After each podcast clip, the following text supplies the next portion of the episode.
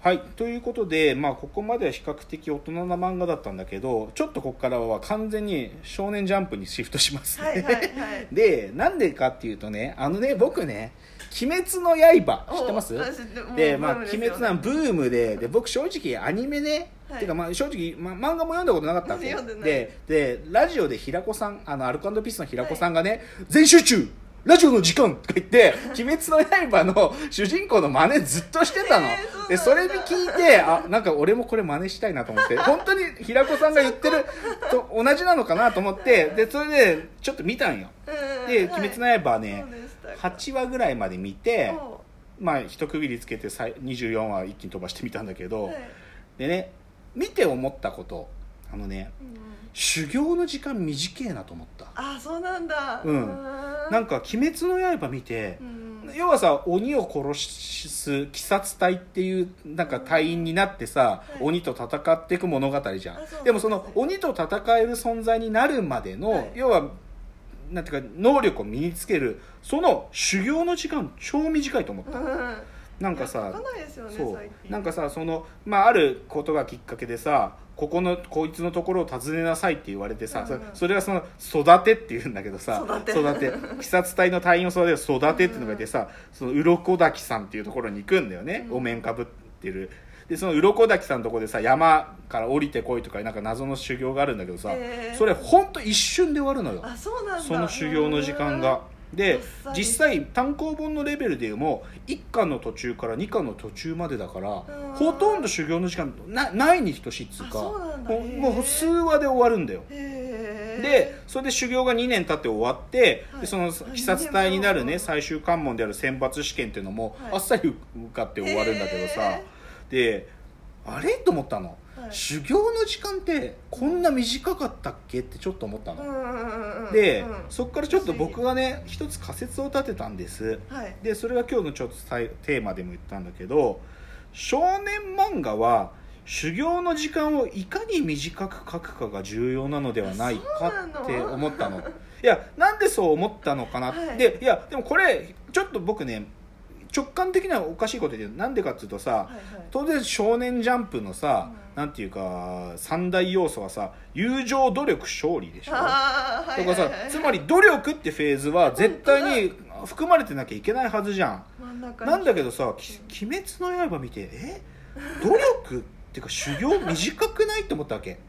全然でねでそうなんだまあちょっと結論言っちゃうとねでもう僕んこの仮説の答えなんでななんでこの仮説だ導いたかっていうとさ、はいはい要はさ、うん強さの理由ってのがさ、修行で身につけてった能力ってのをつまびらかに書いちゃったらうんさ、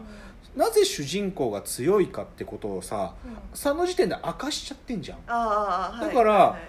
強大な敵と戦う時にさ自分の、まあ、もう身についてる技術とか能力でこいつ倒せるかどうか読者はもう分かっちゃあうよそっねかそっかそっかうんうんうんもし修行の経緯と強さのなんていうかこううん身についてる具合が書かれちゃったらそうですねだからある意味そそっうか書そっいちゃうことでカタルシス来なくしちゃうんじゃないかなと思ったかわけだあーから実は「少年ジャンプ」って友情努力勝利とか言いながらこの努力まあい修行と読み替えるけど修行の時間ってわざと書かないようにすることがあーなるほど成功漫画の秘訣なんじゃないかなと思ったわけ。あなっるほどていうのでちょっと今までのジャンプ作品をねはいはいはいその修行の時間を短くするための工夫っていう意味で読み替えてみたわけ。あ気になるでするとね、うんうん例えばさすっごい単純に言っちゃえばさこの「鬼滅の刃」よりももっと進んだ形で描かなかったりするならばさ、うんうん修行の時間をスキップさせちゃえばいいわけよ、はいはいはいつまりどこかに行ってて、うん帰ってきたっていう時点で、だから要は「ドラゴンボール」でいう悟空が神様の修行行って、次の展開中だから背がでっかくなって帰ってくるみたいな、あれ系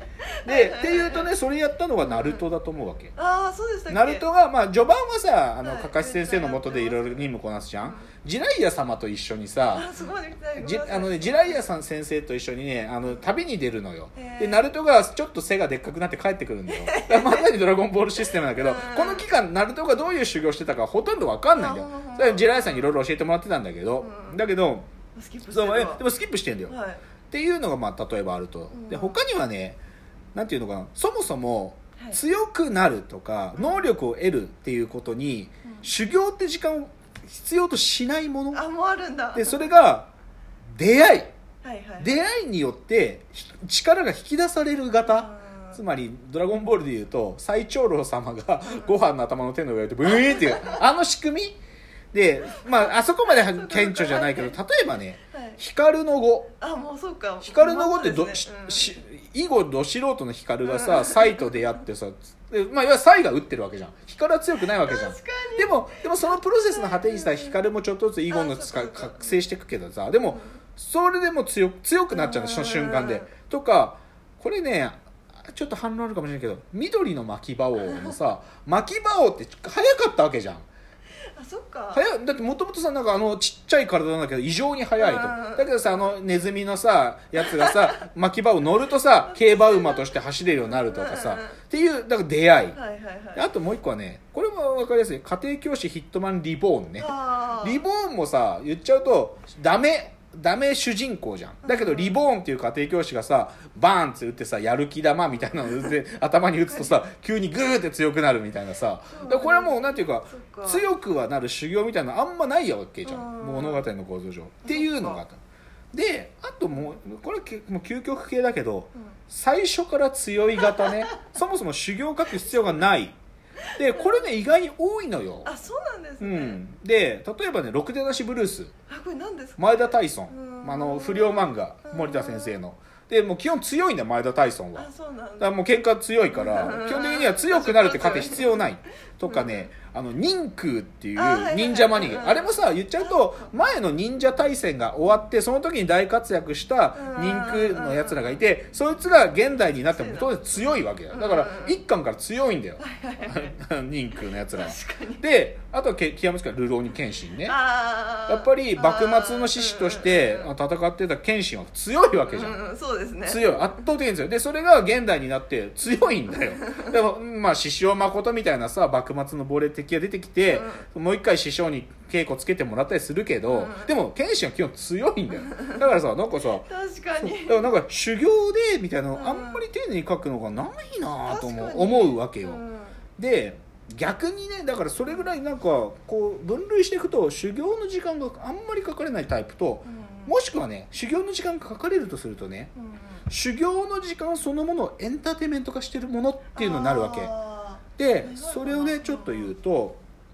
まずこれも何パターンかあるんだけどーはい学校システムを採用している漫画っつうのあるわけ、学校誌うんへ、ーつまり自分がなんていうかそのなりたいものになるためにそこの組織に所属するってことから始まるあーはいはいはいはいでそれのい今最大のヒットは「僕たちのヒーローアカデミア」っていうねあすごいもう名前からして面白いんだけど要はねその「僕たちのヒーローアカデミア」っていうのははい人がねいろんな個性を持って個性っていうのはなんか必殺技っていうか特殊能力を持ってる時代なの ねでその個性を生かしてヒーローっていう職業になれるってへいうー世界なのでそのヒーローになるためにはそのヒーロー学校っていうのに入ってヒーロー学校でそこで自分のヒーローとしての資質を開花させていくってプロセスをうんその学校体験として描くっていうだからもうもうタイトルからして僕たちのヒーローアカデミアなんだよはいはいはいはいだからその学,、うんひ学校入ってさひたすらヒーローになるための訓練をしていくんだよ、うんだからその中でなんていうかなクラス対抗戦みたいなのがあったりして、うんでもそれはさねつまりは強くなるための時間がもう、うんなんていうか物語にビルトインされてるわけよあそうですねだからまあ言っちゃえばこの修行の時間そのものがエンターテインメントになってるあでこれはね正直ちょっと時間を短くするっていうのと実はオーバーラップしちゃってるんだけーど、うんうんだから「進撃の巨人」もさはい実はさあれって学校制度が途中に入ってるからさよくってそうなんですかそうだってしゅあの巨人しエレンたちがさ、うん最初に巨人に母ちゃん食われてさ「うんわ、ー!」って絶望してる時にさ彼らはさ、あのー兵団に入るためにさ学校に入るわけよ、あーでそこで立体起動装置の使い方とかさ巨人のうなじの特性とかさいろんなことを習うわけじゃあそうんでしたっけでそれで言っちゃうと上位10人に入ると,、えー、と調査兵団だっけな調査兵団じゃねえやあのー一番上の兵団の名前忘れちゃった、まあ、要は王様の近くで守れる兵団に入れるとはいはいかはいそういう特典までついてる要あーはそういう学校制度があるわけようんっていうのがあるから、まあ、でもこれはでも「進撃の巨人」の中で一部だけどね、うんでまあ、でも修行の時間を学校システムでエンタメ化するっていうのはまあ基本基本形としてあると、うんうんでじゃあね修行の時間エンタメ化するっていうのが学校とか使わないではいなんていうかそれをねマックスやりきってる作家っていうのが誰かって話ここからしたいんだけど、はいはいはい僕の結論は富樫先生ですなるほどね